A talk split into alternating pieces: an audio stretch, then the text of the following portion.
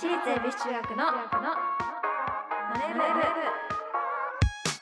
朝のチャイムが鳴りました。私たち私立恵比寿中学です。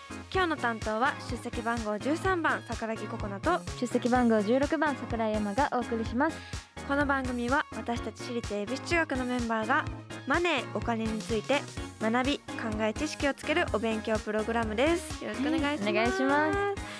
ね、というわけでですね投資にはリターンがある一方でリスクがあります。はい。でまあリターンが大きければそれだけリスクも大きいのが基本ですが、まあ、リターンが小さくてもいいのでリスクが小さいものに全力で投資すればいいのかというとそうでもないんですよね。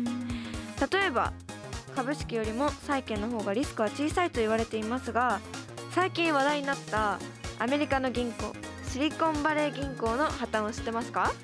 もう知らなかったね知らなかったよね、このね破綻の原因の一つは、うん。銀行が大量に持っていた債券の価格が下落していたためですということでね。なんかこの債券も株と同じでもういらないと思ったら売れるとかうん。買えたりとか価格がつくんですね。はい。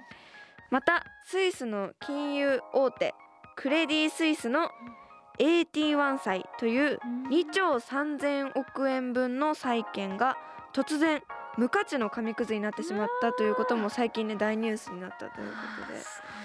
ねえこのように株式と比べてリスクが低いと言われていますがリスクがないわけではありません。バランスを考えていろんな金融資産に分散投資することが大切です。はい。無茶をしないことがまあ一番大事なんですけれどもエマはどう？慎重派？それともなんか勝負かけるタイプ？なんか物事で。あでもそ物事でも勝負をかけたいなとは思ってるんですけどうん。実際にどうだろう慎重にいっちゃうことも半々ぐらいですかね。半々ぐらい、はい、そうなんだ。ココナちゃんは？もうもう私はでも突っ走るから。そうですよね。そう何事もね勝負をかけちゃうタイプ。まあチャレンジャーということで、はい。そうそういうタイプですね。はい。というわけで毎回お題を決めて予習メンバーが先生となって勉強していきます。本日のテーマは債券ってどんな仕組み？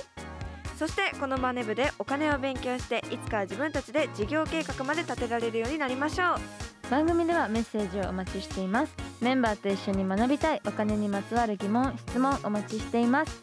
ラジオ日経エビチューマネブホームページメッセージフォームからまたツイッターハッシュタグエビチューマネブでお待ちしています。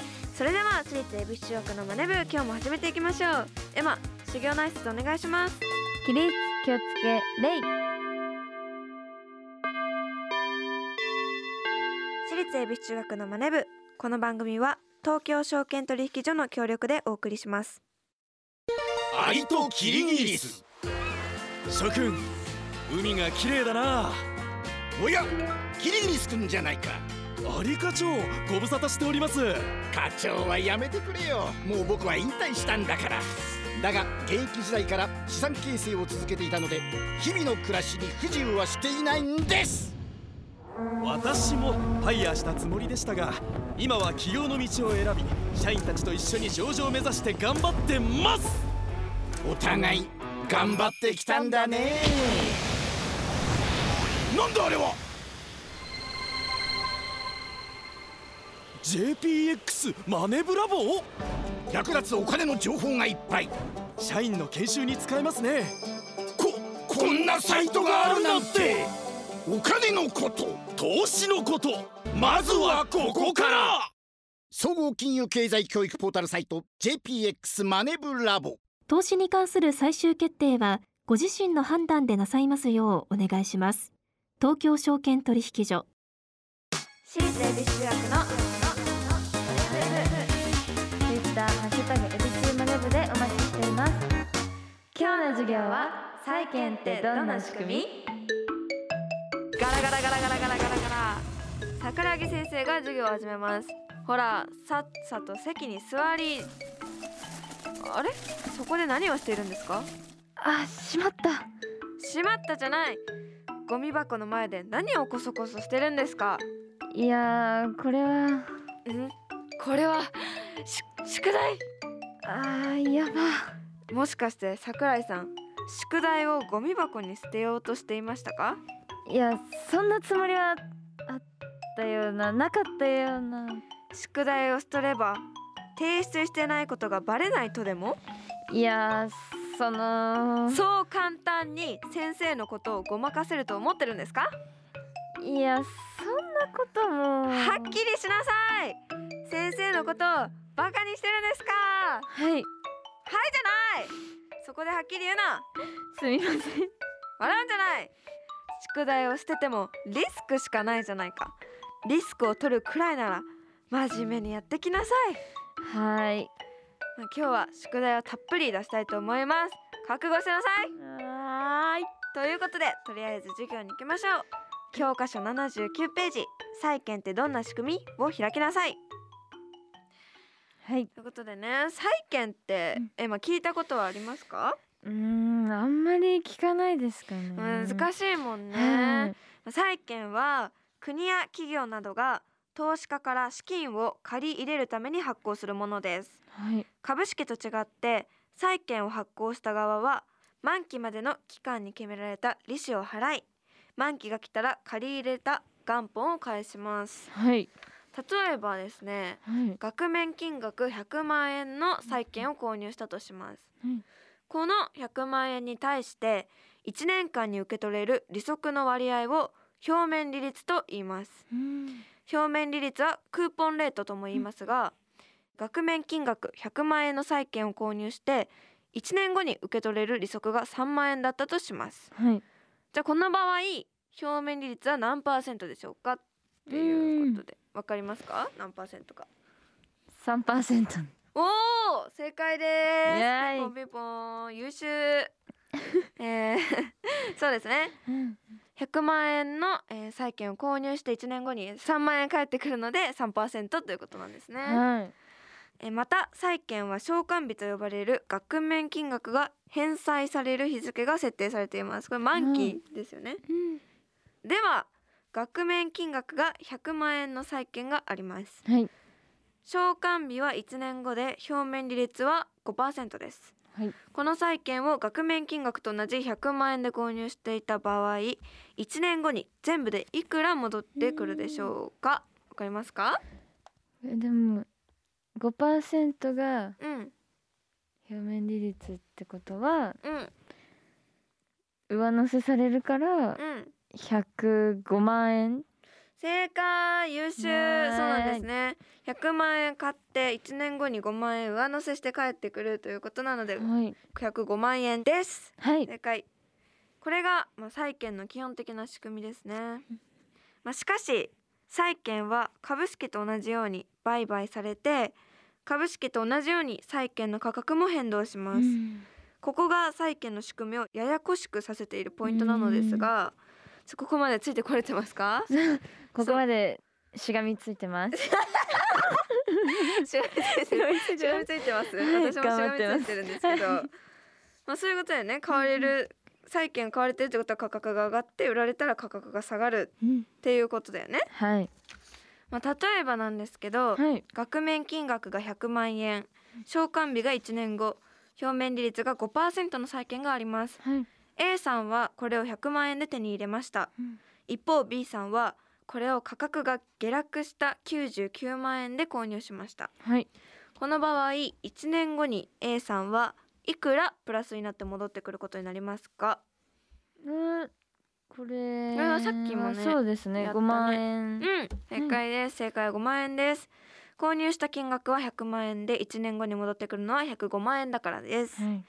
では1年後に B さんはいくらプラスになって戻ってくることになりますか？99万円で購入しましたけども、まあ、ヒントは、はい。い、くらで購入しようとも、えー債券の額面金額は変わりません。うん。105万円？いくらプラスになってああプラス。そういくらプラスになって戻ってくる、6万円？おお全問正解じゃないか。すごいじゃないか。購入してそうなんですよ。あの購入した金額が99万円であったとしても債券の額面金額も償還日も表面利率も変わりません。1年後に戻ってくるのは105万円であることは変わりません、はい。ええこの場合ですね A さんは100万円を出して戻ってきたのが105万円で5%のプラスです。一方うん。B さんは99万円を出して戻ってきたのは105万円で6%ほどのプラスになります。ということは B さんの方がちょっとお得っそうですね。てことですよね、ねこの場合はそうですよね。うんはい。まあ、この6%は利回りといって、えー利息による収益だけでなく購入した金額と額面金額との差額、まあ、この場合1万円も計算に入れたものになります、えー債券は価格が下がると利回りが上昇するということで反対に価格が上がるということは利回りが下がるということになります。リターンが少なくなるということですね。なるほど。わあすごい勉強になるね。今日もすごく勉強になりましたね。ねえすごい勉強になりました。じゃあ最後に今日の債券ってどんな仕組み？エマなりにまとめると債券はすごい難しいので大人になってからやろうと思いました。おい！勉強しろ！はい次回もしっかりお勉強していきたいと思います。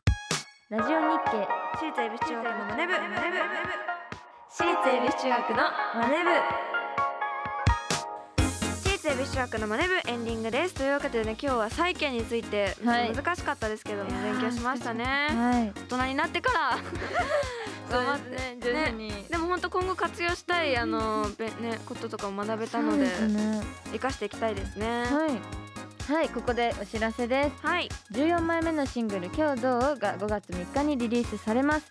またデジタル先行配信と MV が公開されましたそちらもぜひチェックしてください。そして私立恵比寿中学スプリングツアー2023100%エビズム4月15日土曜日の千葉を皮切りに全国16公演を予定しています。詳しくは私立恵比寿中学オフィシャルサイトをチェックしてください。ここで番組からのお知らせです。4月からこの番組が動画配信サービスパラビでも配信されることになりました。私たちの写真とともにお楽しみいただけます。ぜひチェックしてください。番組ではメッセージをお待ちしています。今日の授業の感想次回の宿題についてメンバーへのメッセージ宛先はラジオ日経エビチューマネブホームページメッセージフォームからまたツイッターハッシュタグエビチューマネブでお待ちしています。